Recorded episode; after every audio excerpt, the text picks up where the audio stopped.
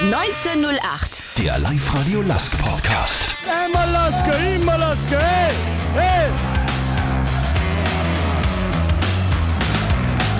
Mit Wolfgang Müller. Servus, grüß euch, hallo, herzlich willkommen zum Live-Radio Lask Podcast 1908. Diese Folge präsentiert euch Zipfer, urtypischer Partner des Lask. Heute bei mir zu Gast Georg Duschelbauer, danke fürs Kommen. Servus.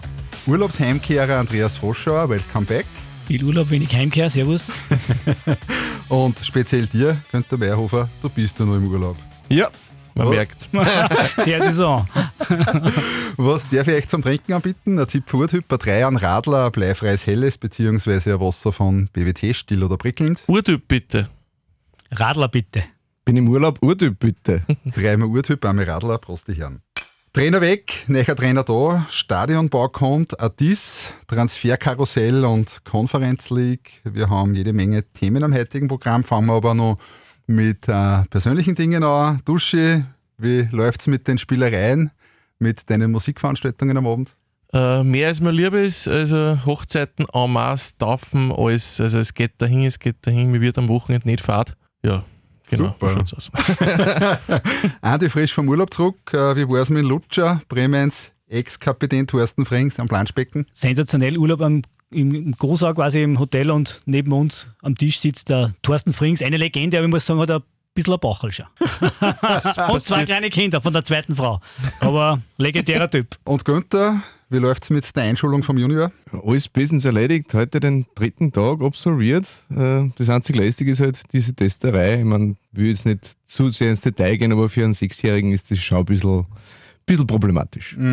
Das sportliche Lask-Thema der Wochen, seit Monaten diskutiert. Nach dem Sonntag ist dann relativ schnell gegangen. Dominik Thalhammer ist seit Montag als Coach und Sportdirektor freigestellt. Bevor wir zur Nachfolgefrage kommen, wie geht's euch mit dem Rauswurf? Naja, es war, ich sage mal, wenig überraschend, dass äh, so gekommen ist nach der Partie am Sonntag, weil es äh, so war am Sonntag, dass zum ersten Mal nicht nur verloren haben, sondern auch richtig schlecht gespielt haben. Das muss man ganz ehrlich sagen. Bis jetzt fast immer sagen wir können, ja, okay, wir haben super gespielt, wir haben halt die Chancen nicht reingehauen. Aber ich sage, wenn du am Sonntag gegen die Austria nach einer Viertelstunde 2-3 hin bist, kannst du dich nicht beschweren. Also das war eigentlich, das war einfach nicht gut. Und ja, so ist das Geschäft im Fußball und wenn es halt nicht rennt und die Mannschaft dann auch nur schlecht spielt, auch, dann muss meistens der Trainer dran glauben und so war es auch. Also Ja. es war für mich war es keine Überraschung. Günther? Im Endeffekt ist dann keine Überraschung mehr, so wie es der Duschi gesagt hat. äh, Vor der Länderspielpause hat man nur glauben können, es steht und fällt alles mit an, der Tore schießt, die halt dann nicht gefallen sind. Durch das hat man auch kein, keine Punkte gemacht. Äh, Das am Sonntag war hinten wie vorn ganz schlecht und irgendwann dann kann man nicht mehr zuschauen, weil wenn der Trend dann wirklich ins Negative geht und die Leistung passt dann auch nicht mehr, dann muss man irgendwann einmal reagieren und deswegen verstehe ich den Wechsel auch. Ich glaube auch, man kann man nur bestätigen, es war alternativlos und ich glaube im weitesten Sinne, oder wenn sich vielleicht der Dominik Thalhammer selber zurückbesinnt oder sagt, war er vielleicht selber sogar froh, dass es irgendwie vorbei ist. Aber beim letzten Spiel mit der ganzen Problematik und ständig hast Thalhammer raus und dann, wenn du jetzt vielleicht wieder mal eine Partie gewinnst und dann hast du wieder die Diskussion, es ist ja, glaube ich, für ihn nervlich eine Entlastung, dass jetzt vorbei ist irgendwie, glaube ich. Der Weg der Entscheidung in den letzten Wochen und Monaten, wie würdet ihr den skizzieren? Man hat sich eh recht lang Zeit lassen, was halt beim Lask eigentlich eh in den letzten Jahren immer, immer typisch war, dass man wem Zeit gibt. Man hat ja bis jetzt immer sagen können, wie gesagt, haben eh gut gespielt. Was, der Trainer kann die Tore nicht reinhauen und das Chancen von hat der Trainer nicht. Aber es war halt dann jetzt, irgendwann musst du halt einmal was tun, es hilft alles nichts, weil wenn du nur so eine Partie lieferst, die am Sonntag gegen die Austria, dann wirst du nicht mehr viel gewinnen. Also war logisch irgendwie. So Zeitpunkt für Trendumkehr. Pff, Ja, wann nicht jetzt, wann dann. Ich mein, das Richtigen Zeitpunkt gibt es wahrscheinlich eh nie, aber jetzt war jetzt sicher der Zeitpunkt, wo du sagen musst, ich es jetzt nicht ziehe, wann ziehe ich dann? Die Reißleine. Ja, weil jetzt, jetzt kommen lauter englische Wochen hintereinander. Äh, Es ist jetzt jeder Zeitpunkt schlecht, weil der Nachfolger, in dem Fall der Andreas Wieland, hat halt nicht viel Zeit, dass er die Mannschaft auf seine Ideen oder auf seine Änderungen vorbereitet. Es ist jetzt jeder Zeitpunkt schlecht, aber irgendwann muss er mal Konsequenz ziehen. Es ist halt so. Vorerst wird Co-Trainer Andreas Wieland, du hast ihn gerade angesprochen, der Chef auf der Kommandobrücke sein, abgesehen davon, dass er mit 37 Jahren schon einen beeindruckenden Vollbart hat. Äh, Was wissen wir über ihn und über seine Fähigkeiten als Trainer? Er war Trainer bei den Juniors, äh, hat ein Tandem zuerst gemacht mit dem Tobias Schweinsteiger, dann war er Chef, dann war er Co-Trainer von Valeria Ismail, dann war er weg, dann war er wieder Juniors-Trainer, dann ist er wieder Co-Trainer vom Talhammer geworden und jetzt ist, steht er halt in der ersten Reihe. Ich glaube, er kann das. So viel Kredit muss man ihm sowieso mal von Anfang an geben. Äh, ich glaube, er kann das, er weiß, was er will. Er ist bei weitem emotionaler als der Vorgänger. Das wird man wahrscheinlich schon am Donnerstag sehen, dass er ein bisschen mehr mitlebt. Das heißt jetzt nicht, dass das besser ist. Äh, es ist halt anders. Mhm. Und es ist auch das, was die Spieler von den zwei Vorgängern vom Talhammer gewohnt waren. Oliver Glasner und der Valerian Ismail sind halt auf der Linie äh, sehr aktiv gewesen. Der Dominik Thalhammer war eher mehr der Beobachter und hat dann mit leiseren Worten versucht, irgendwas zu verändern. Der Andreas Wieland wird viel mehr mitleben. Ich glaube, allein deswegen hat er schon bei den Fans einmal einen guten Start, weil die wünschen sich das. Ich bin da immer nicht so überzeugt, wenn ein Trainer viel, viel einschreien muss oder tut. Bin mir nicht sicher, ob das ganz viel bringt, aber der Fan will es halt so sehen, offenbar, und dann soll es halt so sein. Und jeder soll so sein, wie er ist weil es war auch schlecht gewesen, wenn der Thalhammer auf einmal angefangen hat, draußen zum Amadom hupfen, das hätte ihm keiner angenommen und dann hat er es erst recht verkauft. Mhm. Jeder muss so sein, wie er ist, mhm. jeder muss authentisch bleiben mhm. und nur dann habe ich einen, einen richtigen Zugang zu den Spielern. Live-Radio hat ja den Andreas Wieland und den Präsident Sigmund Gruber ja Mikro gehabt. Hören wir da kurz rein die Entwicklung der Mannschaft, unabhängig von etwaigen Resultaten, ist nicht das, wie wir uns das vorstellen. Und das ist auch nicht die Art und Weise, so wie, wie wir Fußball spielen wollen. Das war eigentlich der Grund, dass wir mutig auftreten und nicht so, wie wir eigentlich jetzt gerade aufgetreten sind. Das ist nicht das, wie wir den Last sehen wollen. Genau, das war einmal der Sigmund Gruber. Dann habt ihr noch in Andreas Wieland. Da haben wir auch zwei kurze äh, Ausschnitte aus eurem Interview dabei. Das oberste Ziel ist einmal, dass wir uns so schnell wie möglich raus aus der aktuellen Situation bewegen. Und das Wichtigste wird einmal sein, dass wir eine gewisse Stabilität in unser Spiel bringen. Und Stabilität bekommen wir, wenn wir, wenn wir uns auf die einfachen Dinge konzentrieren. Und über diese einfachen Dinge werden wir uns dann Selbstvertrauen holen. Weil die Qualität des Kaders ist hoch, aber wir brauchen Vertrauen ins Spiel und wir brauchen Selbstvertrauen. Und da werden wir Erfolgserlebnisse brauchen. Also wir werden jeden Spieler auch holen, wir werden die, die Situation auch besprechen, wir werden den vollen Fokus auf die nächsten sechs Spieler legen bis zur nächsten Länderspielpause und wir werden uns, wir werden uns da rauskämpfen, wir werden uns da rausarbeiten. Okay. Ihre Meinung zu den Statements? Ja, der Sigmund Gruber hat alles gesagt, was wir vorher schon gesagt haben, dass einfach aufgrund äh, über längere Zeit jetzt der schlechten Phase äh, ja, der Zeitpunkt gekommen ist. Äh, wie gesagt, keine Überraschung. Und der Andi Wieland klingt natürlich sehr motiviert. Also ich denke, er weiß, was er will oder was er mit der Mannschaft genau tun wird. Also ich glaube, dass er da einen, einen, guten Plan hat oder seinen Plan hat und ja, werden wir sehen, wie es ihm gelingt dann. Ne? Das heißt für mich so ein bisschen back to the roots, oder? Ich wollte gerade sagen, das, was der Sigmund Gruber gesagt hat auch bei unserem Interview, ist ja doch ein wenig ein Seitenhieb auf, den Art des, auf die Lask-DNA, auf diese viel gerühmte, die man ja vor zwei Jahren alle begeistert hat und das hört man schon ein wenig außer da wollen wir uns wieder ein bisschen hinbewegen, sage ich mal im weitesten Sinn. Das soll der Trainer wieder, der, der neue Trainer, der Andi Wieland, jetzt wieder eher wegen reaktivieren. So hört es aus. Und ich glaube, das, ob das dann ein Weg ist, den er geht oder den er gehen wird, muss man sehen. Vielleicht schon, aber, aber das ist, man merkt schon von den obersten Führungsbossen, wir wollen da wieder hin, wo wir mal waren und wo wir uns ein bisschen wegbewegt haben. Mm, ich sehe da mehrere Aspekte. Der Präsident hat gesagt, er will wieder einen mutigen Lars sehen. Ich glaube, Mut ist was, was man nur ausstreuen kann, wenn man Selbstvertrauen hat. Und das ist eben momentan vollkommen weg. Das, glaube ich, kennt jeder. Wenn du Misserfolgserlebnisse hast, dann wirst du überlegen, ob du das nächste Mal was Risikoreiches machst. Und das fällt halt momentan. Der zweite Gedanke äh, ist, dass sich der Trainer auf das Wesentliche, auf das Einfache beschränken will. Ich, mir ist manchmal vorgekommen, unter Dominik Thalhammer, dass wir tatsächlich alles viel komplizierter machen wollten, alles viel verkopfter und ausgeklügelter machen wollten als, als vorher. Das ist halt in einer Phase, wo schlecht rennt, ist das kompliziert und da musst du tatsächlich auf die einfachen Dinge musst du beschränken. Wenn die einmal funktionieren, dann hast du wieder ein bisschen eine Brust, dann gehen schwierigere auch wieder. Also du musst zuerst die einfachen Dinge richtig machen, dann geht es wieder vorwärts. Andreas Wieland soll ja vorerst interimistisch äh, bleiben bis ein neuer Sportdirektor bestellt ist. Aus heutiger Sicht soll das zum Jahresende sein, wenn ich das richtig verstanden habe. In der sportlichen Führung haben wir trotzdem ein riesiges Gap aktuell. Nach dem Rauswurf von Dominik Thalhammer und dem gezwungenen Ausstieg bzw. der Pause von Jürgen Werner ist die sportliche Vereinsführung aktuell verwaist. Äh, es gibt mit Fabian Zöpfel einen Sportkoordinator, der aktuell diesen Bereich im Management mehr oder weniger ausfüllt. Wie, lässt sich sowas beim LASK aktuell meistern, also ohne Sportdirektor, auch wenn es nur für ein paar Monate ist? Ich glaube, der Sportdirektor fehlt jetzt, wenn die Meisterschaft rennt, fehlt eigentlich wenig, weil als Sportdirektor kannst ja jetzt eh nichts machen. Äh, in der Transferzeit war es dann schon wieder klasse, wenn man, wenn man einen hätte.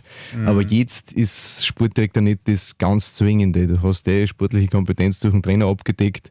Fabian Züpfel macht einen guten Job. Sportdirektor ist gut, wenn, wenn einer kommt, aber es ist jetzt nicht die dringende Aufgabe. Wie gesagt, zur Transferzeit sollte dann wer, wer da sein, der das in die Hand nimmt, so richtig. Mhm. Aber es wird schon eine spannende Personalie insofern. Du hast jetzt natürlich einen Trainer, der mal die Chance kriegt und wo man sagt, schauen wir uns mal an, wenn es läuft, dann bleibt er eh vielleicht oder der verbleiben. Aber dann hast du natürlich schon die Personale Sportdirektor, der natürlich auch mitentscheidet, wer trainiert denn. Ich meine, es ist ganz so easy, ist auch nicht, sage ich mal, kann der mit dem Trainer, das muss natürlich auch gespannt sein, hat er vielleicht schon andere in Aussicht, wo er sagt, das kann man mit dem vorstellen, es ist nicht so unspannend, was sich da entwickelt, beziehungsweise wann ich die Entscheidung auch fälle, wer wieder der Sportdirektor, weil der muss ja doch mit dem Trainer dann interagieren und, und wann mache ich das dann oder wie, anscheinend ist man eh schon relativ weit, weiß nicht, was deine Informationen sind, dass man da schon eh schon länger sucht und dass man vielleicht schon demnächst einen hat oder auch präsentiert. Aber trotzdem, es wird schon spannend, weil der muss mit dem Trainer auch können. Beziehungsweise eventuell dann einen neuen suchen, weiß man ja nicht. Oder sucht dann, obwohl der andere gut ist. Ich sage mal so, der Andreas Wieland wird über seine Zukunft mehr oder weniger selber entscheiden, beziehungsweise die Ergebnisse werden entscheiden. Wenn es einigermaßen funktioniert und er kann die Trendwende einleiten, kann ich mir nicht vorstellen, dass dann im Winter ein neuer Trainer kommt. Wieso auch?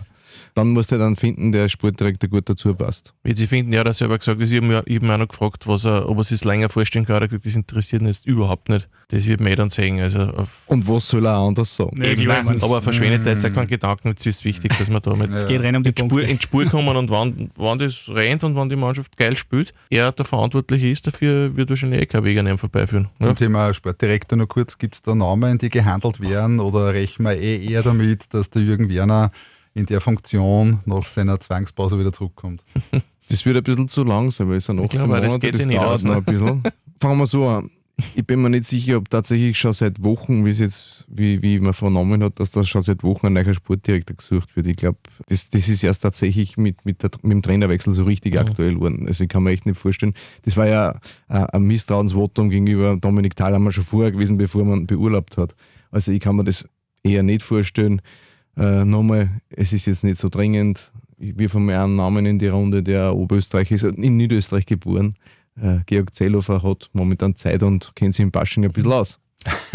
Solange man im Bashing sein darf, muss man dazu Geht nicht weit. Geht nicht weit. War eine logische, irgendwie eine logische Lösung und vor, vor, ich weiß nicht, ist drei Jahren oder vier Jahren war da schon mal ein leichtes Gespräch. Dann hat er in Alltag verlängert, dann ist er halt nach St. Pölten gegangen, das hat es auch nicht lang gedauert. Mhm. Aber wie gesagt, Georg Zellhofer ist auf alle Fälle ein Fachmann okay, ein Beute Oberösterreicher, na, er ist Oberösterreicher, aber in Niederösterreich geboren ist. Zählt schon als Oberösterreicher. Und im Basching kennt er sich aus. Ja, absolut. Ich glaube, er hat sogar einen Schlüssel. Wir sind öfter in der Liga. Müssen wir uns mit dem Thema Abstiegskampf auseinandersetzen oder wird der Negativlauf durch die einfachste aller einfachen Lösungen im Fußball aufgehalten, nämlich einfach den Trainer auszufahren. Ich glaube, Abstiegskampf muss das nicht. Wenn man sich die Tabellen anschaut, schaust du das einmal durch, wenn du drei Punkte mehr hast, bist du wieder Vierter. Mhm. Also ich glaube, es ist alles neu beieinander. Es sind einfach die Leistungen schlecht gewesen in den letzten ja, Partien, sage ich mal, und die Punkte hast du halt auch nicht, aber es ist ja der Abstand nicht riesig. Und sage ich mal, über kurz. Aber natürlich, jetzt musst du die Punkte einfahren, das ist keine Frage. Das ist ein Klassiker, schmeiße ich einen 10 ein ins Schwein. Mhm. Aber es ist alles neu beieinander. Es ist nichts, es ist nichts gewonnen und nichts verloren, außer der Meister könnte eventuell schon wieder relativ klar Ja, das ist, da brauchen wir nicht reden. Salzburg ist weg, aber Oppen, ja, Sturm vielleicht auch schon ein bisschen, aber du kannst teilweise nichts sagen, kommt da die Punkteteilung dann auch noch dazu. Mhm. Äh, aber äh, Abstiegskampf, wenn du, sage ich mal, drei, vier gute Runden spielst, dann bist du wieder komplett woanders. Also das ist, geht so schnell. Was haben wir jetzt gespielt? Sieben Runden, glaube ich, oder? Es sieben. sieben Runden und wir sind zwei Punkte vom vierten weg. Ja. Die Ruhe ist drei Punkte als letzter vom vierten. Ja, also sieben sind gespielt von 22 und nach 22 muss man unter die ersten sechs sein. Ja. Ich glaube, da sind zwei genau. Punkte Rückstand jetzt noch nicht so, dass man, dass man die totale Krise oder die Katastrophe ausrufen sollte. Und im Endeffekt geht es ja um Platz 2 und Platz 2 fast, wenn man ehrlich ist, von dem her noch ganz so wird es sehr schwierig. Mhm. Also, so best of the rest. Irgendwie mhm. schaut wieder so aus. Genauso wenig wie Ried jetzt Dritter ist und vom Meistertitel Drama wird, werden wir jetzt sagen, dass wir aussteigen. Also mhm. ungefähr so kann man das, glaube ich, vergleichen. Kläre immer über weitere spannende Themen, die unser Kurvenbrennen interessieren, wie Trainerfrage, Transferpolitik, Stadion, dem Dissen an der Diss und den Start in der Conference League. Als Partner des LASK interessiert uns nicht nur, wer gewonnen hat, denn wir sind LASK, genau wie du, urtypisch Zipfer. Schauen wir kurz auf das Transferkarussell beim LASK. Die Zu- und Abgänge der letzten Wochen. Ende August ist in Österreich das Transferfenster zugegangen. Jede Menge neuer Gesichter beim LASK, auch in der Startformation am letzten Sonntag. Was und wer sind für euch besonders bemerkenswert an unseren Transferaktivitäten? Naja, wen haben wir gekriegt jetzt? Äh, die letzten zwei waren der Sascha Horvath und der, der Felix Luckeneder. Sascha, ja, super Kicker, kommt und drei Tage später soll er Wunderdinge vollbringen. Äh, geht natürlich nicht. Felix Luckeneder natürlich der Publikumsliebling schlechthin. Äh, ja, geht auch nicht von heute auf morgen, aber das ist halt auch einer, wo du sagst, das, das ist ein Schwarz-Weißer durch und durch. Und wenn ich den aufstelle, weiß ich, der reißt sich für die, für die Mannschaft und haut sich rein. Also, ich sage, es sind in Ordnung, die Transfers, absolut. Äh, gerade in der Verteidigung hat man eh was tun müssen. Man hat selber gesehen, jetzt, wie viele da gerade verletzt sind. Ja, für mich sind sie in Ordnung. Also, gibt sicher schlechtere. Und da so Abgänge? Mm, Felix Luckeneder war ein logischer Transfer. Du brauchst hinterm Peter Filipovic brauchst einen zweiten Linksfuß, der auf der linken Seite der Dreierketten spielen kann. Äh, nachdem Andres Andrade ja an Bielefeld verliehen bzw. praktisch verkauft worden ist, der wird nicht mehr zurückkehren. Andres Andrade hat monatelang grandios gespielt. Im Frühjahr eher nicht so grandios, bis katastrophal. Er hat nur noch so einen Legionärsplatz belegt und dann haben wir halt das Thema gehabt, dass wir dann zu viele Legionäre gehabt haben, weil es dürfen nur sechs am Plankett stehen. Felix Lukeneder hat dann den richtigen Pass und der kann dann hinterm Peter Filipovic mehr oder weniger in Backup spielen. Sascha Horvath habe ich nicht ganz verstanden, ähm, weil der Lask hat immer anhand des Spielsystems die Spieler dazu geholt. Sascha Horvath ist kein Flügelstürmer, wie er jetzt gespielt hat gegen die Austria. Ich sehe ihn eher in, in der Zentrale. Als offensiver Mittelfeld. Als offensiver Also Mittelfeldspieler. Zehner, halt, wie man schon so schön sagt. Und diese Ja. Position gibt es im 3-4-3 nicht. Richtig. Das ist wiederum ein Hinweis, dass man vielleicht ein bisschen dreht an der Formation. Man hat jetzt gesehen über, über die letzten Monate, seit dem Frühjahr, dieses 3-4-3 funktioniert nicht mehr so richtig. Es war vielleicht einmal an der Zeit, sich was anderes zu überlegen. Nur dazu ist das 3-4-3 aufgehängt worden auf Gernot Trauner, der eben jetzt auch nicht mehr da ist. Das ganze Spielsystem war abgestimmt auf den überragenden zentralen Verteidiger, der im Aufbauspiel sehr viel gemacht hat. Den gibt es jetzt nicht mehr. Philipp Wiesinger hat das ordentlich gemacht, äh, hat aber nicht diese Kopfballstärke, die man vielleicht für diese Position auch benötigt. Deswegen war es vielleicht einmal zum Überlegen, ob man nicht irgendwas anders spielen soll. Nochmal, die Gegner wissen bereits, wie der Last kommt und das hat sich seit Jahren nicht verändert. Die Gegner haben sich darauf eingestellt. Vielleicht sollte man mal was anderes probieren. Und wenn ich da einen, einen Sascha Horvath habe, dann kommt man vielleicht, wie es jetzt ein Sturm spielt, im im 4-4-2 mit einer Raute im Mittelfeld spielen zum Beispiel. Weil da denke ich mir, der Lukas Krigic kann den Sixer spielen, als Achter, halb links und halb rechts der Hang und der Michael und dann der Sascha Horvath und vorn zwei wirkliche Stürmer. Das war eine Möglichkeit, die man sich einmal durch den Kopf gelassen sollte, dass man ein bisschen Variabilität auch ins Spiel einbringt. Wie gesagt, die Gegner wissen, was beim Lask auf sie zukommt. Und das heißt ja nicht, dass man dadurch kein Pressing spielen kann oder sonst irgendwas. Das geht genauso. Sturm sagt es genauso vor. Man kann auch in einer anderen Formation, die nicht 3-4-3 ist, wahnsinnig viel Druck ausüben auf, eine- auf eine gegnerische Abwehrkette. Also ein bisschen mehr taktische Flexibilität hätte ich mir vom Dominik Thalhammer gewünscht. Ich habe es eigentlich auch geglaubt, dass er das macht, weil er war bei seinen vorigen Stationen war er immer sehr innovativ, was Formationen betrifft. Das hat er beim Lask für mich vollkommen vermissen lassen. Er hat praktisch nichts oder kaum was gedreht. Ja, vielleicht, weil- vielleicht hat er sich auch nicht traut, oder sich gedacht, na, jetzt ist es hat so gut Ja, aber- funktioniert, aber- aber ja. wenn es nicht funktioniert, dann muss ich mir Nein, einen eh klar. alternativen Mhm. Plan Eh klar, einfallen eh klar. lassen. Grad- Und das Einzige, was er mal gemacht hat, war dann einmal äh, äh, zwischendurch einmal, einmal geswitcht auf 4-3-3, aber Mhm. auch, aber 3-4-3 war dann immer nur das Basissystem. Aber Günther, das heißt halt ja dann nicht back to the roots, sondern das heißt halt in einer sehr, sehr schwierigen Phase Sachen ausprobieren und äh, Adaptionen eines Spielsystems zu überlegen, wo man nicht weiß, ob das funktionieren kann oder nicht. Das kann sich wohl Back to the Roots heißen, weil die Spielweise des Lask ist ja nicht von der Formation abhängig. Es ist ja vollkommen egal, ob da vier, drei, fünf hinten spielen, ist vollkommen wurscht. Die DNA, was man jetzt die ganze Zeit hört vom Lask, ist einfach dieses Angriffspressing, dieses unerbittliche Jagen des Gegners. Und das kann ich in jeder Formation. Da geht es nämlich da geht's um, um, um Verhaltensweisen. Und die Verhaltensweisen ändern sich ja nicht nur, weil die Spieler anders positioniert sind. Okay. Ich glaube, man hätte jetzt mit dem Sascha Horvath hätte man einen Spieler, der auf einer 10 was bewegen kann. Ich glaube, dass er als, als Flügelstürmer dort nicht seine Qualitäten optimal ausspielen kann. Mit Sicherheit nicht, nein. Ich habe mich gerade gefragt, was der Günther jetzt gesagt hat, hat der Wieland schon einen Co-Trainer, weil wenn er nur einen sucht, war vielleicht eine Option da.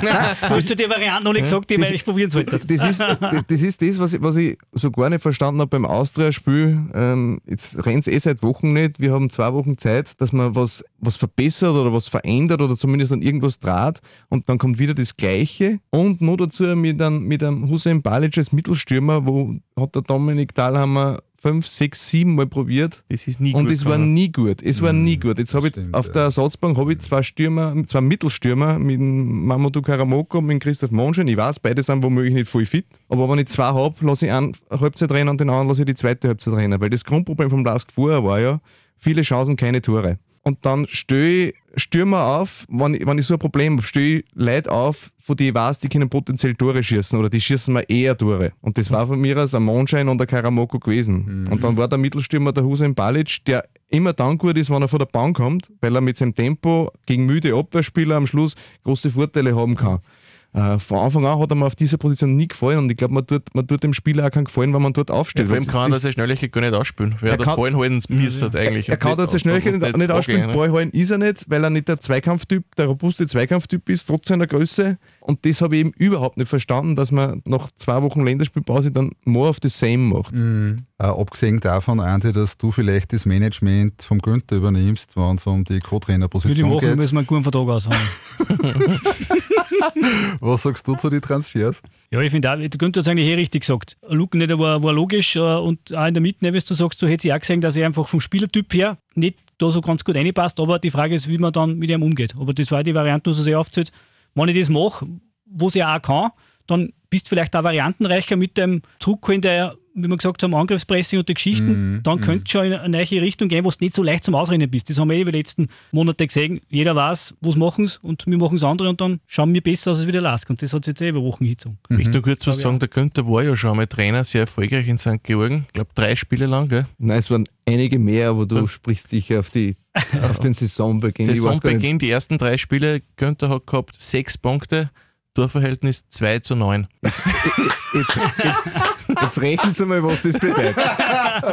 Ja, Wie nennt man das System dann, ist die Frage. sehr effizient. ja, man das System. absolut. Katastrophal und effizient. So war der Saison, Saisonbeginn. Der Platz war immer voll. Was treibt er heute wieder? Nicht katastrophal sind die Jungen. Was sagt zur Entwicklung von den jungen Burschen wie Hong, Boller, Nakamura? Gefällt mir gut. Boller hat mir einige Male sehr, sehr gut gefallen schon. Also der ist ja wirklich reingehauen worden, weil einfach äh, Verletzte da waren und das hat Carsten, du spürst jetzt und ich finde, dass der das eigentlich sehr gut gemacht hat. Hong hat auch viel Potenzial. Ich glaube, der muss man ein bisschen, oft ein bisschen bremsen, weil ich, der wollte immer alles niederreißen und ist quasi äh, auf und der Gas nach, war dann ein bisschen übermotiviert, aber man hat schon gesehen, dass der Bur kicken kann. Absolut.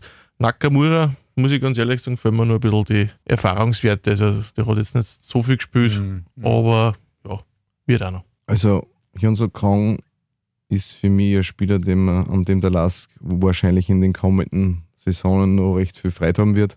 Das glaube ich auch. Nicht nur, weil er sehr einsatzfreudig ist, äh, sehr schnell, sehr aggressiv ist, sondern auch, weil er unglaubliche Pässe spielen kann. Das ist wirklich wunderschön zum Sehen, wie, wie er Mitspieler einsetzt. Also das ist einer, der macht die Saison, wenn er das Level halten kann, noch 10 Assists oder in, in diese Richtung. Mit dem Durchschießen müssen wir noch ein bisschen arbeiten. Ich glaube, dass er, wenn ich dich kurz unterbreche, das zeigt zum Publikumsliebling hat. Also so ein Ja. Spieler, wo ich sage, der die Fans einfach ja, durch sein Spiel mitreißt und einfach auch ein Stadion wieder beleben kann. so einen Spieler brauchst du. Ich erinnere an den Südkoreaner Joy, der Ja. damals beim Last gespielt hat, der war auch Publikumsliebling, eben in diese Attribute für Mhm. Einsatzwillen, der war damals ein Flügelspieler. Hang sehe ich als, als, als Verstärkung. Beim Boller ein solider Verteidiger, äh, kann, kann sicher noch mehr, wenn er sich ein bisschen äh, eingewöhnt an, an das Tempo, hat schon Talentproben abgeliefert. Nakamura bin ich noch nicht ganz so überzeugt, ist äh, technisch beschlagener Spieler mit einem guten Schuss, aber da ist der Sprung halt von der zweiten Liga noch ein bisschen groß. Hat aber auch sicher Potenzial. Ob es dann Bundesliga-Karriere wird, das weiß ich nicht. Das Zeug ist dafür da, er hat auch die Gesch- Geschwindigkeit. Er hat es halt auch nicht einfach in, eine- in eine Sturmreihe zu kommen, wo momentan sehr wenig immer funktioniert, da Fuß zu fassen. Vom Talent her hat er sicher drauf. Die Frage ist, wenn spielt er aussieht. Mhm. Und man muss dann dann auch denken, dass der Andreas Gruber im Frühjahr dann wieder zurückkommen wird, bei dem ich sehr viel halt, ja, werden wir sehen. Aber gute Spieler kann man nie genug haben. so war ein Zehner. Ja, mindestens. Also mindestens ein 20er. Konkret blicken wir auf Defensive und Offensive. Wie sind wir aufgestellt, gerade für diese nicht unbedingt einfache Situation, in der wir uns gerade befinden? Ja, aufgestellt sind wir im Moment nicht recht gut, weil viele Verletzte sind. Das ist einmal Fakt. Also defensiv ist natürlich der Abgang vom Trainer, jetzt dann Wiesinger, letzten Sonntag sind Wiesinger und Filipovic verletzt. Und Letar. Und Letar kommt auch noch dazu. Und dann musst du eigentlich mit einer äh, Dreierketten spielen, die eigentlich so noch nie gespielt hat miteinander im Endeffekt. Ne? Und das ist natürlich äh, nicht optimal. Ne? Super war es natürlich, wenn die Verletzten dann wieder mal alle fit waren, dann hätte man da wieder ein bisschen mehr Auswahlmöglichkeiten. Im Mittelfeld finde ich, dass wir personell sehr gut besetzt sind, also fast ein bisschen überbesetzt. Also da hast du die Qual der Wahl. Und im Sturm eh die üblichen Verdächtigen. Schauen wir mal. Wichtig war, dass der Marco jetzt wieder langsam aber sicher zu 100% kommt, weil ich sage einfach, den brauchst. Ich will gar nicht auf die einzelnen Mannschaftsteile so sehr eingehen, weil für mich ist das ein bisschen im Fluss momentan, weil ich ja nach wie vor glaube, dass, dass die Dreierketten hinten nicht mehr das Beste ist, was, was man für Lask aufstellen kann momentan, Mhm. weil eben mit Gernot Trauner der überragende Mann nicht mehr da ist. Die Frage ist, wie tut man weiter? Also die Qualität der Einzelspieler ist ja nicht geringer als war, wie der Lask Dritter geworden ist, wie der Lask ins Cupfinale gekommen ist. Die Qualität ist sicher genauso groß, wenn nicht noch höher. Problematisch ist nach wie vor das Fehlen von Marco Ragusch. Das geht da wahnsinnig an, weil er nicht nur durch seine Tore, sondern auch durch das, dass er die nach vorne gespielten Bälle gut festmachen kann und weiterspielen kann. Daran krankt das Spiel momentan, weil da, dadurch auch das Gegenpressing nicht mehr so gut funktionieren kann, weil da lauter unkontrollierte Bälle zusammenkommen und dann kann man sich auch nicht so aufstellen, dass man den Ball wieder erobern kann. Das ist das große Fragezeichen. Das Laskspiel steht und fällt tatsächlich sehr viel momentan mit, mit Marco Ragusch. Früher hat man gesagt, Gernot Trauner ist nicht zu ersetzen, was man gesehen hat, dass das schwierig ist. Jetzt glaube ich, dass der Schlüsselspieler vom Lask Marco Ragusch ist. Hast du nicht unrecht, glaube ich, weil, weil das, das Spiel des Lask ja ganz vorne anfängt. Ne? Und wenn du vorne schon keinen hast, dann zieht es ja durch die Bank bis hinten dann. Ne? Das, das stimmt schon. Von dem her ist das schon ein Aspekt, aber es ist natürlich auch für ihn eine Riesenverantwortung, die er dann jetzt ne, nehmen muss und doch am Weg zurück ist. Aber vorne fängt schon an, wie man so schon sagt. Und wenn Mhm. du vorne das nicht aufbauen kannst, was du immer gespielt hast und da der Mann nicht da ist oder einer der wichtigsten und dann ist nicht leicht. Das heißt, das ist jetzt die nächsten Wochen kein einfache Rocken, aber das wissen wir eh für den Wieland Andi. Also, dass das, das irgendwie noch umbirgst und vor allem die Punkte holst, das du jetzt schon nicht geholt hast. Also, es ist schon viel. Aber trotzdem, oben drüber steht, du musst jetzt wieder mal reinkommen, dass du einfach in die Köpfe, es fängt im Kopf an. Und wenn du jetzt einmal ein, zwei Partien reißt und vielleicht einmal gewinnst, wo du vielleicht nicht die bessere Mannschaft bist, dann kannst du wieder in den Flow rein. Aber den musst du halt schleunigst jetzt einmal erwischen. Ne? Wenn wir positiv bleiben, neben der Ergebniskrise in der Meisterschaft, sind wir ja im Cup weitergekommen mit lösbarer Aufgabe in der nächsten Runde und wir haben immerhin den Sprung in die Conference League geschafft. Wir spielen gegen HJK Helsinki aus Finnland, Maccabi Tel Aviv aus Israel und Alashkert Matoni aus Armenien, die wir nicht kennt. Gesundheit, Gesundheit. Die Gruppengegner wirken unabhängig von unserer Performance in der heimischen Liga meines Erachtens mehr als lösbar. Wie schaut es aus für uns her in Europa? Normalerweise muss der Lask die Gruppen gewinnen. Also alles andere war für mich Enttäuschung. Äh, wie die anderen Mannschaften drauf sind, ich kann es nicht sagen, ich kenne es zwing. Helsinki, Tel Aviv sind wahrscheinlich nicht unbedingt äh, schlecht. Also das wird sicher kein Gmadewiesen. Und das dritten, wie heißt denn die? Alashkert Matoni. Ja. Mhm. Zweite mit der Äh, Ost. okay, reden wir nicht. Ja, normalerweise sage ich mal, sollte das, das schon heimspielen, die Gruppen, wenn es normal rennt. Reden wir es jetzt einmal über den Donnerstag gegenüber Helsinki. Die spielen eigentlich was ähnliches, wie der Lask spielen will, mit brutalem Angriffspressing. Zentraler Mann ist der Tim Spav, spielt dort den Zehner, äh, ist mehr oder weniger der Dreh- und Angelpunkt vom ganzen Spiel. Sie spielen in einem 4-2-3-1, wie gesagt, mit, mit Angriffspressing. Sie kriegen dann Probleme, wenn es das selber unter Druck setzt. Das hat sich ja der Lask wieder vorgenommen, dass das wieder besser wird. Und dann kriegen sie Probleme, dann passieren hinten Fehler. Das Aufbauspiel von einer soll ja auch nicht besonders großartig sein. Äh, wie gesagt, Tim Spav muss man neutralisieren. Dann ist das eine Mannschaft, die man schlagen muss oder sollte. Schau allein, dass der Lask aus Top 1 gezogen worden ist, sagt ja alles über die Favoritenrolle in dieser Gruppe aus. Maccabi Tel Aviv, muss ich sagen, da war kürzlich was in Israel oder gegen Israel mit einer österreichischen Mannschaft. Also ein bisschen aufpassen. Und Alaschkert Matoni, das wird ein, das hört sich zwar komisch an, aber es wird ein, ein Krampfspiel, weil die haben Beton erfunden. Das heißt, da stellen sie elf hinten rein, oder? Elf Maurer. Da stellen sie sehr viele hinten rein, äh, probieren dann alles mit hohen Bälle Konter zu spielen. Und genau da war der Lask ja zuletzt ein bisschen anfällig, ein bisschen gewaltig anfällig, vor allem mhm. gegen die Austria. Äh, aber eigentlich hat es das in jedem Spiel gegeben, dass durch einen Konter, weil der Lask so weit aufgerückt ist, durch einen Konter dann die Restverteidigung nicht passt hat und dann ist der Gegner allein vom Tor gestanden.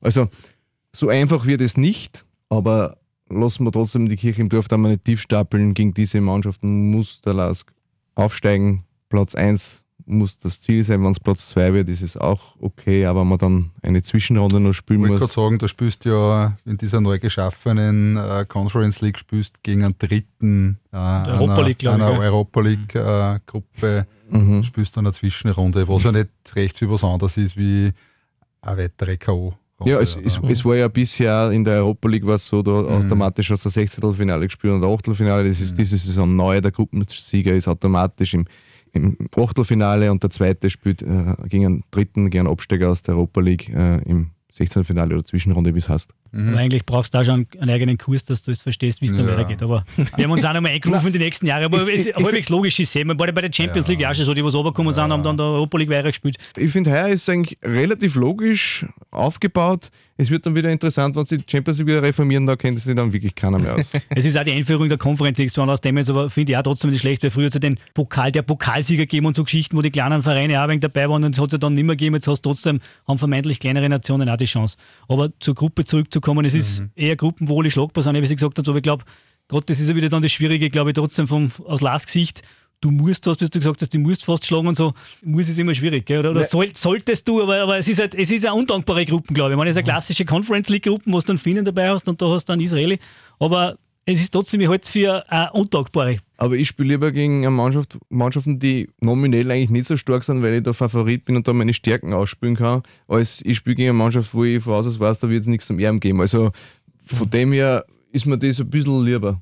Das stimmt schon. Und gerade in, in der Phase, wo du jetzt bist, wo du genau. vielleicht einmal den Sieg einmal, den du eh holen musst, vielleicht einmal eine Chance 3-4-0 und dann bist du ein wenig, und dann fährst du ganz anders ja. zum nächsten Ja, da, dann schauen wir uns den Spielplan an. Du hast jetzt Helsinki am Donnerstag, dann ist Klagenfurt auswärts, dann ist Admira. In Wahrheit ist das ein wunderbarer Weg, wie man aus der Krise finden kann. Du musst halt am Donnerstag losgehen. Mhm, richtig. Dann danach hast du Salzburg in der Liga, da wird es wieder schwierig. Aber, aber der Weg bis dorthin ist eigentlich gut, wenn man eine Trendwende vorhat. Mhm. Generell wirkt die Conference League ja sportlich okay. Kennt ein finanzieller Glücksfall für den LASK sein, fast ähnliche Prämien mit klar machbareren Gegnern. Äh, und aufgrund der Stadionsituation werden die Einnahmen in Klagenfurt wahrscheinlich eher überschaubar sein. Wichtig ist so ein Bewerb sicher aus finanzieller Sicht, oder? Ja, total. Du hast, gesagt, du hast fast drei Millionen allein fürs Antreten jetzt gekriegt. Und wenn du jetzt nur ein paar Punkte machst, und von dem gehen wir doch raus, kommt auch noch einiges rein und das ist natürlich, äh, ich will nicht sagen ein leicht verdientes Geld, aber äh, Geld, das man gut brauchen kann, absolut. Ich finde es halt relativ, also ich finde es nicht relativ enttäuschend, ich finde es sehr enttäuschend, wie gering der Zuschauerzuspruch in Klagenfurt ist. Ich weiß schon, es ist weit, aber offenbar ist für einen Lask-Fan der Europacup schon selbstverständlich und der will halt dann nur mehr Tottenham sagen oder Manchester United. Dass man aber dort hinkommt, muss man andere Gegner zuerst einmal besiegen und dafür braucht man eigentlich jede Hilfe, die man kriegen kann von den Rängen. Jetzt ist wenigstens der Boykott obsolet worden, durch das, dass die Auswärtsfans wieder dabei sein können. Ich hoffe, dass dann beim ersten Heimspiel unter Anführungszeichen in Klagenfurt ein bisschen mehr Stimmung ist und auch ein bisschen mehr Leute kommen. Bis jetzt war das wirklich, wirklich enttäuschend. Also, ich weiß nicht, mit der Lask Europa Cup, es dürfte wirklich schon ganz was Normales sein, da muss man gar nicht mehr hinfahren, das kann man sich im Fernsehen anschauen. Ich, ich weiß nicht, ich, kann das nicht ganz nachvollziehen.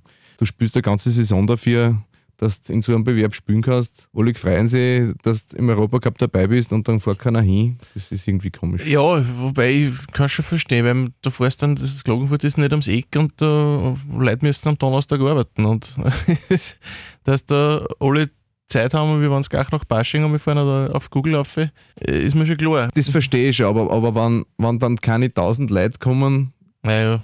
das ist schon ein bisschen zach. Das hat sich die Mannschaft nämlich auch nicht verdient, die eine Saison dafür kämpft, dass da dabei sein kann und was ist der Lohn? Stimmt schon. Nur dazu in so einem Riesenstadion, da ist ja quasi ein Flair. Ja, das keines ist. Zur generellen Stimmung, was ist eure Einschätzung? Kehrt in der Saison noch Frieden ein? Inwiefern meinst du das jetzt wo? Bei wem? Ein Weihnachtsfrieden. in Bethlehem, oder? Nein, beim LASK. Also, wenn man sich jetzt die Apermeldung anschaut, dass Österreichs Plagiatsieger Nummer 1 Stefan Weber sich die Dissertation vom Sigmund Gruber vorgenommen hat.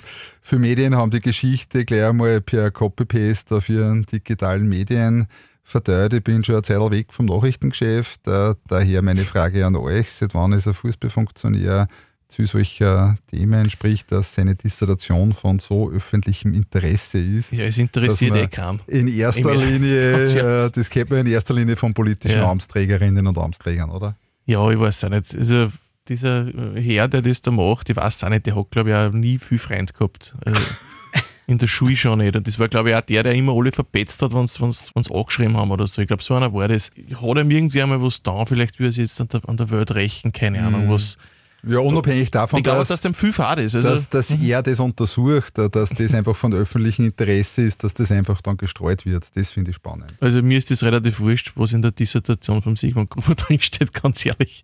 Wird sich dann eher aufklären, was da wirklich dran ist. Ich sage es mal ganz pragmatisch, das hat einen Nachrichtenwert. Die Meldung hat einen Nachrichtenwert, weil Sigmund Gruber doch eine Person in der Öffentlichkeit ist. Auf dem LASK hat das keine Auswirkung, warum er, ob der Präsident jetzt ein Doktor ist oder nicht, ist relativ nebensächlich. Für mich persönlich ist, wenn er nicht medizinischer Doktor ist und mir am nächsten Tag operieren müsste, ist man, sonst ist mir eigentlich relativ wurscht, ob er, ob er Doktor ist oder nicht. Es ist halt so, dass der Herr Weber da irgendwem den Auftrag gekriegt hat, äh, sich das anzuschauen. Ich glaube nicht, dass der von selber draufkommt. Ich glaube, ja. glaub, der hat ihn vorher gar nicht kennt. Möglicherweise es ist halt so, das muss der Präsident Gruber muss das jetzt aushalten. Das ist ein persönliches Problem von ihm, aber es ist kein Problem für den Lask. Ja, im weitesten Sinn hast du nicht Unrecht, aber ganz dann doch wieder tun, weil es wieder ein doch Teil vom Lask da ist. Natürlich sagt man das eine vom anderen, aber wenn du jetzt oft Politiker hernimmst, die in einem Amt waren, die haben dann auch irgendwelche andere Scharmützel noch gehabt, was dann, sage ich nicht, Druck drin haben müssen oder Druck drin sind. Ich meine, der, der, Vorteil ist, dass der Fußball dann doch nicht so wichtig ist, aber natürlich, wie du sagst, das eine vom anderen trennen, ganz glaube ich, kannst du es trotzdem nicht trennen irgendwie. Wenn du da in Amt bist und du mit dem verwoben bist und im Endeffekt sind wir wieder bei der gleichen Geschichte, was alles andere war, verbunden doch mit dem Verein dann naja, wieder. Ne? Er hat ja durch den Doktortitel hat er ja nicht die Präsidentschaft beim LASK erschlichen. Insofern ist ja wurscht für einen LASK. Das ist ja klar. Ohne Relevanz. Es ist, es ist für die Person Sigmund Gruber unangenehm, das bestimmt, aber für den LASK ist es egal. Genau, Bundeskanzler halt, hat auch keinen Doktortitel. Es, also. halt, es, es reiht sich halt in die Unruhe der vergangenen Wochen nahtlos ein und ja der Verein kommt halt einfach momentan nicht zur Ruhe. Das genau. ist das, was ich sagen wollte, genau. Es ist immer wieder irgendwas, ob es jetzt tatsächlich wichtig ist oder genau. nicht, ist wieder was anderes, aber es ist halt immer irgendwas. Und es wird dann genau. immer dann so bei solchen Nachrichten, die dann ausgehen, ich habe mir die Appermeldungen angeschaut und auch wie es dann äh, verteilt worden ist, äh, ist dann im letzten Absatz drin gestanden, was sonst noch so passiert ist. Und da stellt sich für mich natürlich die Frage, äh, ist das ein Agenda-Setting, was von irgendwem betrieben wird? Ich glaube, das haben wir schon vor Wochen oder Monaten diskutiert. Ich meine, es kommt immer wieder was irgendwie. Da gibt es halt durchaus, ohne dass man jetzt wenn benennt oder so, da dürfte es was geben im Hintergrund, wo irgendwas betrieben wird, kann keiner beweisen, weiß man nicht, ob es so ist, aber natürlich will man im weitesten Sinn, wenn man den Präsident des LASK da, wo es nicht mit seinem aktuellen Job zu tun hat, an, anpatzt, sage ich einfach sagen, oder was untersucht, bleibt beim Verein auch immer was hängen. Das haben wir schon bei allen anderen Geschichten auch gehabt. Und das, glaube ich, ist durchaus das Ziel von denen, ohne dass man jetzt wenn was äh, unterstellt, das zu erreichen. Und das erreicht man halt dann auch leider. Das ist halt mhm. halt einfach die Geschichte. Von der sportlichen Baustelle Meisterschaft zur richtigen, Stichwort Stadionprojekt. Am Dienstag ist rausgekommen, dass das Landesverwaltungsgericht grünes Licht für den Bau gegeben hat und es gibt offenbar keine sogenannte UVP, also Umweltverträglichkeitsprüfung. Ähm, was heißt das für Stadionprojekt? Ja, dass einmal was weitergeht jetzt hoffentlich bald. Es drängt ein bisschen die Zeit, habe ich das Gefühl.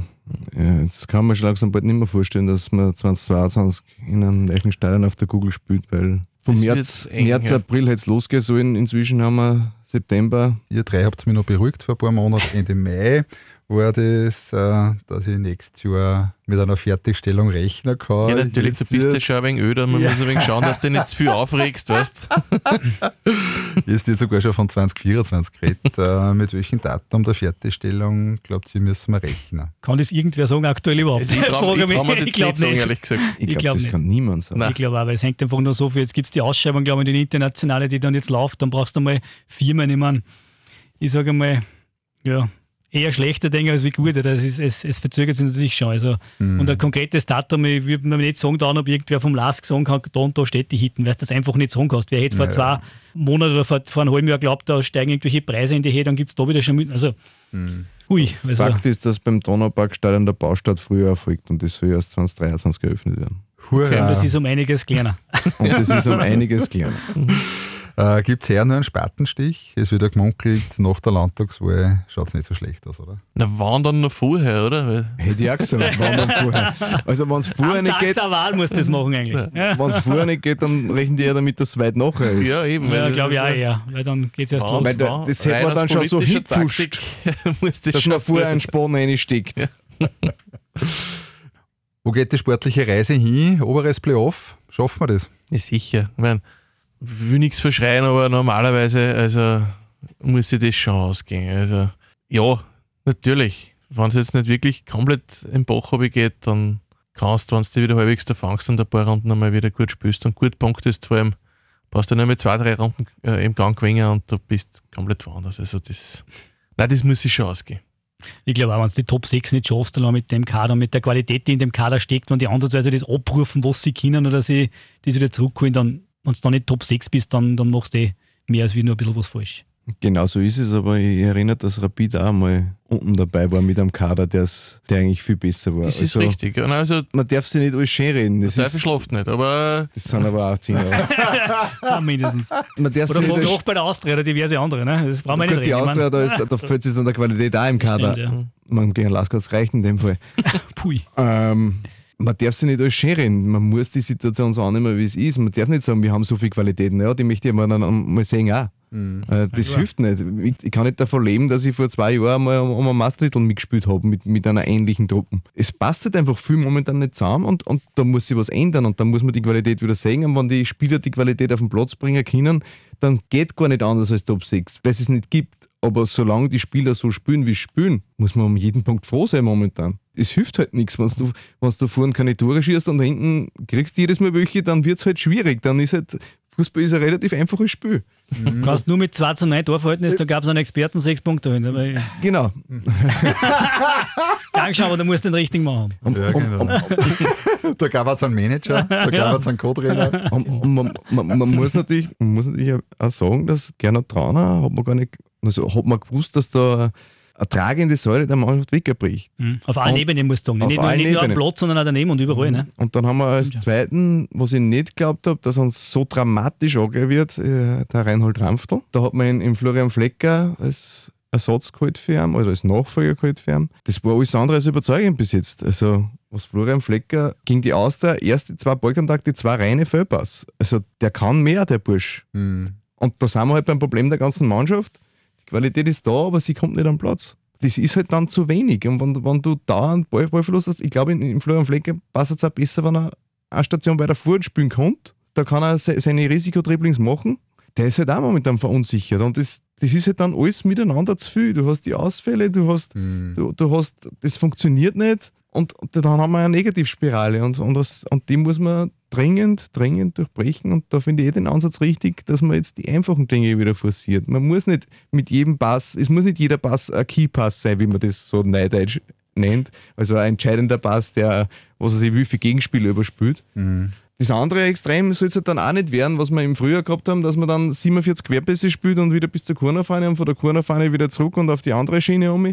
Das darf halt dann auch nicht werden. Man muss halt, es ist eine, eine schwierige Situation und die Spieler müssen da sich selber ausziehen. Da ist natürlich auch der Trainer nicht nur fußballerisch gefragt, sondern vor allen Dingen auch als Psychologe. Das spielt sich dort logischerweise wahnsinnig viel im Kopf an. Und dass die Spieler Qualität haben, das haben sie schon gezeigt. Mhm. Und dorthin müssen sie wieder kommen, dass die Qualität nachweisen können. Nur kurz zur Trainerfrage. Vorausgesetzt, Andreas Wieland rückt zum Jahreswechsel wieder in die zweite Reihe zurück. Darum vorsichtige Frage. Welche Namen kommen bei euch auf eine Shortlist, äh, wenn es wirklich einen neuen Cheftrainer geben sollte? Schauen wir mal, wie Frankfurt weiter spielt. Den Oliver Glasner wirst du dann nicht mehr leisten können. Der war, der war großartig. ja, das ist. Ich darf darüber momentan überhaupt nicht diskutieren. Erstens wird es dem Andreas Wieland nicht gerecht, der jetzt seine Mhm, Arbeit leisten ja. muss und wenn er die Arbeit gut macht, dann führt eh kein Weg an ihm vorbei, Okay. weil, weil du wirst keinen erfolgreichen Trainer dann absägen. Mhm. Also das heißt, ihr geht davon aus, damit ich das jetzt richtig verstehe, dass er nicht interimistisch geholt worden ist, sondern einfach einmal bis Weihnachten Trainer ist und dann schaut man sich an. Ist euch das so? Hat der. Sigmund Gruber auch bei uns im Interview gesagt, also, dass man sich ihm jetzt die Chance gibt und wenn er das gut macht. Er hat zu mir gesagt im Interview, wir suchen jetzt keinen anderen Trainer. Ist euch das Genau. so, der Andreas Wieland hat jetzt mehr oder weniger Probezeit bis Weihnachten Mhm. und wenn das funktioniert, wird er übernommen, Ja, der Cheftrainer. Genau. Und, Okay. Mhm. und, und deswegen darf ich auch jetzt nicht über andere Leute diskutieren, weil das hilft da der Situation nicht, wenn wir jetzt schon diskutieren, wer kommt nach dem Andreas Außerdem Wieland der weißt du Trainer werden. sowieso nicht, was sie bis dahin tun Genau. Ja. dann überhaupt noch. Da, da können noch fünf andere Trainer ausgeschmissen werden, irgendwo, die dann vielleicht irgendwo zum Last dazu passen konnten. Also, ja, ja. Mhm. also jetzt schon über, über Nachfolger zu diskutieren, wo man gar nicht weiß, ob man überhaupt einen Nachfolger braucht, Okay. ist, ist glaube ich, hinfällig. Absolut, ja. Dann abschließende Frage, weil gerade die Zahlen bei den Infektionen nach oben gingen. Wir fragen zur Saison aus Fansicht. Wie lange schätzt ihr, können wir Fans uns noch Spiele im Stadion anschauen? Äh, bis zur Wahl sicher. und nachher, ja, also wenn es so weitergeht, puh, Fans im Stadion glaube ich schon. Die Frage ist, wie, mit welcher Regelung und in welcher Anzahl. Das könnte sich natürlich schon noch ändern und ich gehe davon aus, dass sich das ändern wird. In welche Richtung meinst du das? Naja, 1G-Regelung, 2G-Regelung, äh, weiß ich nicht, nur mehr zwei Drittel äh, eine ins Stadion. So ungefähr konnte man das vorstellen und ich glaube auch, dass was kommen wird, weil ich kann mir nicht vorstellen, wenn das jetzt so weitergeht, dass alles eh so bleibt, wie es ist. Also ich glaube mal, dass die Geimpften einmal einen Startvorteil haben. Das mit Sicherheit. Ich kann mir mal lebhaft vorstellen, dass bald nur mehr Geimpfte ins Stadion dürfen. Wie viel dann, das ist wieder eine andere Frage und das ist auch nicht unsere Entscheidung, das ist eine politische Entscheidung. Aber wer geimpft ist, steht sicher mal in der ersten drei von denen, die rein wollen. Absolut. Ich glaube ja. Ich glaube auch, dass man die Saison nicht so beenden wird, wie wir aktuell beim Status sind. Status ist eine gute Bezeichnung in dem Thema. Ich glaube auch, dass diese 1G-Partie durchaus im Rahmen des Möglichen ist. Ich glaube nicht, dass man wieder alle aussperren wird, weil es macht man in andere Bereiche nicht, aber wenn es Regelungen geben wird, dann könnte diese 1G-Partie schauen. Dann wird es aber natürlich spannend, da reden wir dann gar nicht von unter aus und so weiter, wie tust du denn da weiter. Aber Ja. ich glaube auch, dass so eine 1G 1G-Variante sehr wahrscheinlich ist, je näher Richtung wir uns Oktober, November bewegen. Danke für eure Zeit. Danke Günther. Gerne. Danke Andi. Sehr gern. Danke Duschi. Immer wieder gerne. War wieder toll, der Viererschnapser beim Live-Radio Lask Podcast 1908, präsentiert von Zipfer, urtypischer Partner des Lask. Alles Gute, viel Spaß im Stadion und hoffentlich wieder viele tolle Momente in Schwarz-Weiß. 1908. Der Live-Radio Lask Podcast.